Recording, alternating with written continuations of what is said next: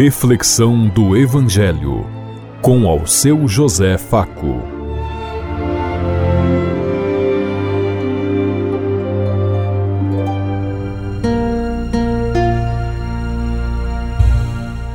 Paz e bem a todos os ouvintes da Rádio Construtiva e todas as emissoras em sintonia conosco e o povo que nos ouve. Queremos levar até você uma mensagem de amor através da palavra de Jesus Cristo.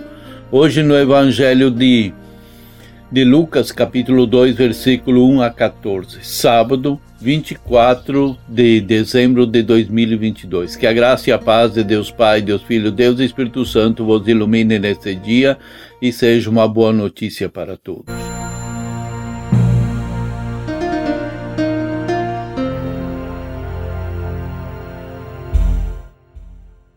O Senhor esteja conosco, Ele está no meio de nós. Proclamação do Evangelho de Jesus Cristo, narrado por São Lucas. Glória a vós, Senhor. Aconteceu que naqueles dias César Augusto publicou um decreto ordenando o recenseamento de toda a terra. Esse primeiro recenseamento foi feito quando Quirino era governador da Síria. Todos iam registrar-se cada um na sua cidade natal. Por ser da família descendente de Davi, José subiu da cidade de Nazaré, na Galiléia, até a cidade de Davi, chamada Belém, na Judéia, para registrar-se com Maria, sua esposa, que estava grávida. Enquanto estava em Belém, completou seus dias do parto e Maria deu à luz a seu filho primogênito. Ela o enfaixou e o colocou na manjedoura, pois não havia lugar para eles nas hospedarias. Naquela região havia pastores que passavam a noite nos campos tomando conta dos seus rebanhos. Um anjo do Senhor apareceu aos pastores, a glória do Senhor os envolveu em luz e eles ficaram com muito medo. O anjo, porém, disse aos pastores: Não tenhais medo, eu vos anuncio uma grande alegria que será para todo o povo Hoje, na cidade de Davi, nasceu para vós um Salvador, que é o Cristo Senhor. Isso vos servirá de sinal. Encontrareis um recém-nascido envolto em faixas e deitado numa manjedoura. E de repente juntou-se aos anjos uma multidão da corte celeste.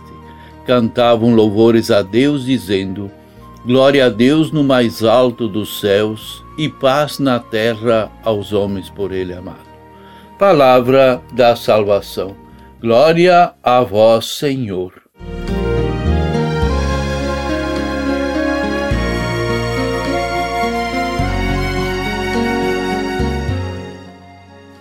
Nós hoje estamos vivendo um momento especial, momento que recordamos a graça, a bênção e a misericórdia de Deus Pai com toda a humanidade.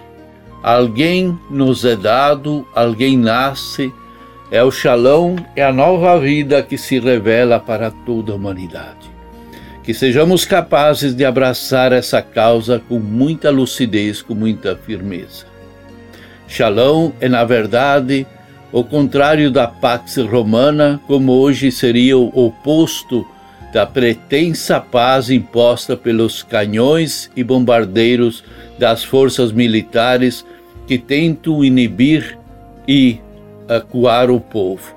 Essa revelação da parte do anjo é recebida e aceita pelos humildes pastores que meditavam e iam em busca de Maria, que teria um menino envolto em faixas e deitado no manjedouro.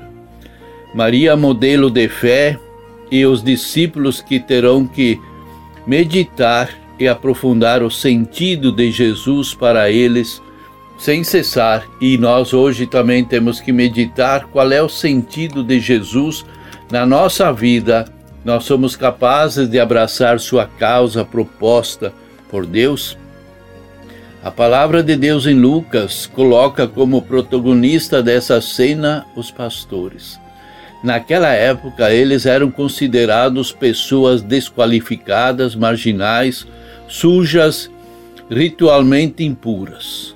E para essa gente que o anjo revela o sentido do acontecido, e são eles os primeiros a encontrar Jesus recém-nascido e reconhecer-o como Filho de Deus. Assim, para Deus, são pessoas que estão à margem da sociedade que testemunham o nascimento de Jesus. Igualmente, são pessoas desqualificadas, as mulheres que são as testemunhas da ressurreição de Jesus. Lucas não perde a oportunidade para destacar a opção preferencial de Deus pelos pobres e pelos humildes. O trecho continua com mais três destaques tipicamente lucanos: não ter medo, sentir e expressar alegria o tempo e o termo hoje. Os ouvintes poderão ter coragem e alegria porque a salvação de Deus irrompe no mundo hoje também como naquele tempo. Não em uma data futura distante. Esta ideia volta diversas vezes na sinagoga depois de fazer a leitura de Isaías. Jesus dirá que hoje se cumpriu essa promessa. E na cena de Zaqueu, Jesus afirma que hoje a salvação entrou na sua casa. E na cruz, Jesus garante que hoje mesmo estarás comigo no paraíso ao ladrão crucificado com ele. Então, o reino de Deus acontece hoje, não é no futuro e nem aconteceu no passado. Ele aconteceu no passado, mas acontece cada dia na vida de cada um de nós. O reino de salvação está sendo inaugurado por Jesus na fraqueza da exclusão social e não no poder de César Augusto, imperador romano, como muitos olhavam com esmero por ser ele todo-poderoso.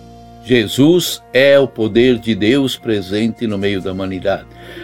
É numa manjedoura e não num palácio que irrompe a graça e a misericórdia de Deus. Portanto, temos que ter essa consciência muito clara. Nós muitas vezes colocamos Jesus pequeno numa manjedoura, mas nós o olhamos como ele estivesse no mais grandioso palácio do mundo. Os pastores não, não somente testemunham a presença do recém-nascido em Belém, mas anunciam que o que disse o anjo: Esta boa notícia complementa e virá para anunciar e revelar e libertar a todos. Anuncia Maria e por Maria e por Zacarias a presença do Deus divino no meio de nós.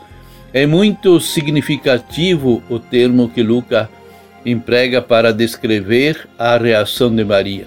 Maria, porém, conservava todas essas coisas e meditava tudo isso em seu coração. A palavra de Deus retrata através de Maria a atitude do e da discípula e dos discípulos diante do mistério de Deus revelado por Jesus. Maria não captou o significado pleno do evento, porém ruminava-os em seu coração. Maria, a mãe de Jesus, conservava todas essas coisas é uma maneira de apontar para o caminho da fé que Maria trilhou e que todos nós devemos trilhar para nos encontrar e refletir e viver a ação de Deus em nossa vida, em nossas comunidades.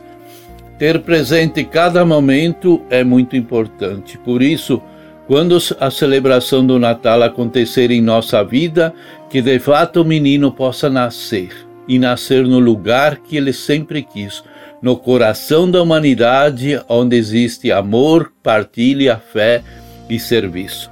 Glória a Deus no mais alto do céu e paz na terra aos homens que são amados. Noite feliz, Senhor Deus de amor. Ele, pobrezinho, nasceu em Belém e hoje quer nascer no coração de toda a humanidade. Por isso, descansemos, dormimos em paz, porque Amanhã é o momento de celebrarmos o, a grandiosa graça de Deus. Pensemos em tudo isso enquanto lhes digo. Até amanhã, se Deus quiser. Amém.